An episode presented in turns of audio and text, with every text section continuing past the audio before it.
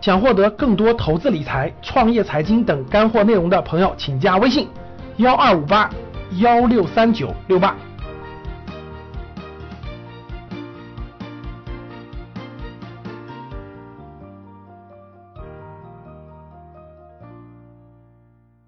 那我们今天主要讲四个小主题个，第一个小主题就是最近的一些市场的热点，包括一些重要的事件，我们做个交流。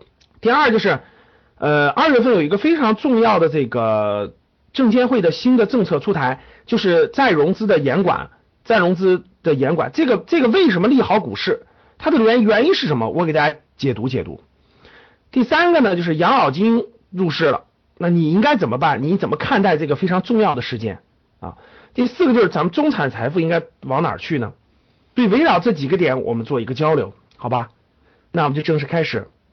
第一个，我们从三个网红开始聊，是吧？最近呢这个财经网红啊，我们说是财经网红是吧？有三个网红，我们先从第一位开始说起。各位，最近有一个网红，就是这几天特别火，顺丰的董事长王卫，啊，这个大家都知道是吧？我相信你们都都这个接过顺丰的快递，对不对？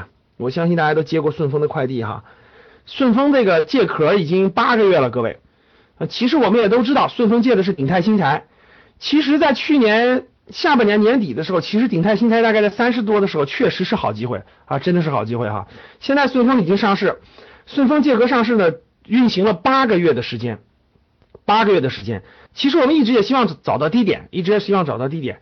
呃，实话实说，这个在鼎泰新材这个三十八、三十六、三十八左右的时候，我还真动心了。但是我已经布局完别的了，没法动了。顺丰呢是国内快递的老大，对吧？这个市确实现在市值成了深深圳市场的第一，两千多亿的市值，也对得起这个身份啊。顺丰现在一年的利润大概是去年应该七呃七十多亿，可能有七十多亿啊。顺丰的这个这个的上市。啊，绝对是一个很好的事件。为什么呢？因为中中国的这个上市的好公司，我认为还是太少了。我认为还是太少了，太多的好公司我们买不了，对不对？我们买不了，或者我们这个没机会买。很多好公司没机会来，都在美国呢，都在香港的，都在腾讯。要是在国内，我相信还能比现在涨得更高，对不对，各位？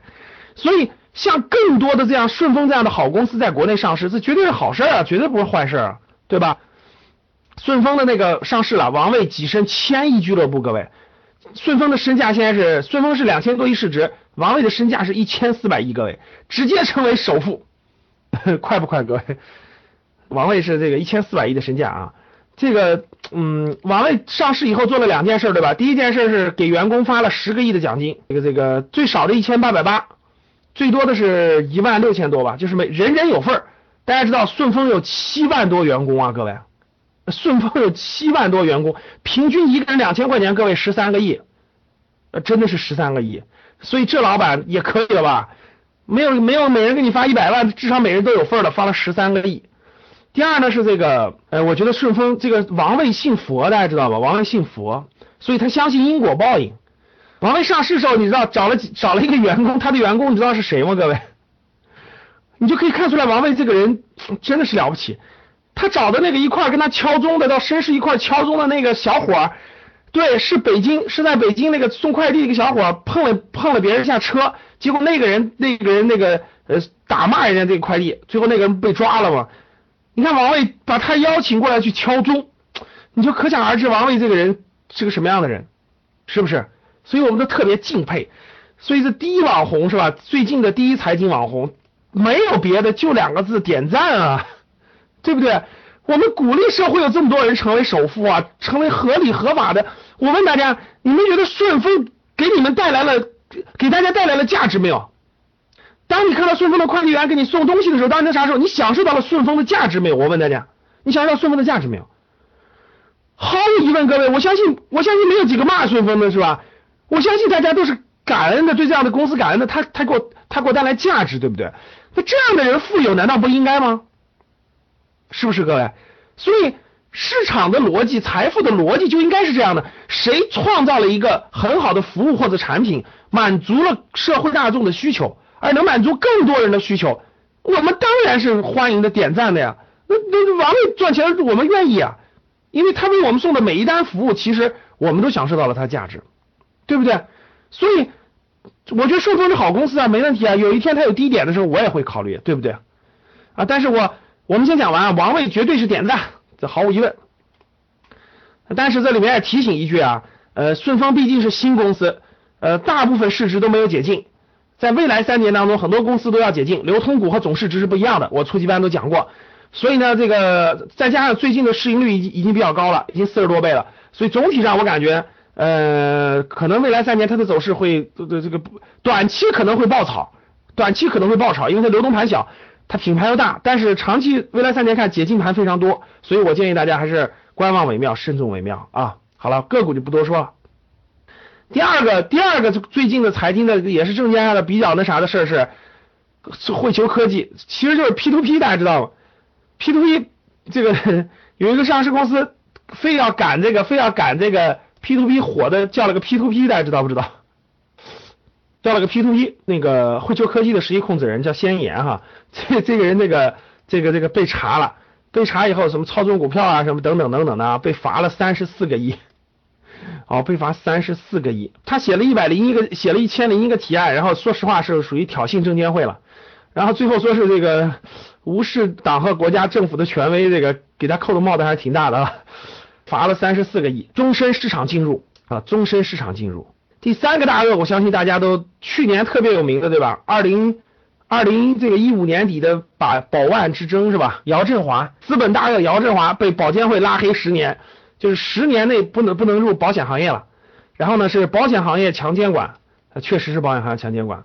最近这是对恒大也被罚了，这是最近的三个三个事件哈，各位最近的三个事件，三三大网红吧，三大财经网红最近是，反正只要关注财经新闻的，基本上这三个事件，我相信二月份。特别是二月下旬以来，这是比较那个热门的三个事件，这是比较热门的三个事件啊。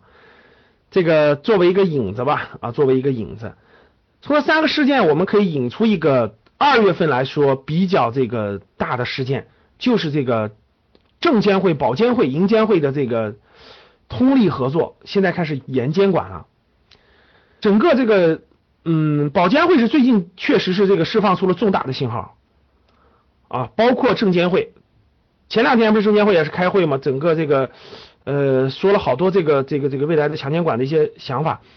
那保监会释放了重大信号，惩处资本大鳄，对吧？保监会和这个证监会联手，相当于是资本大鳄，或许这只是个开始。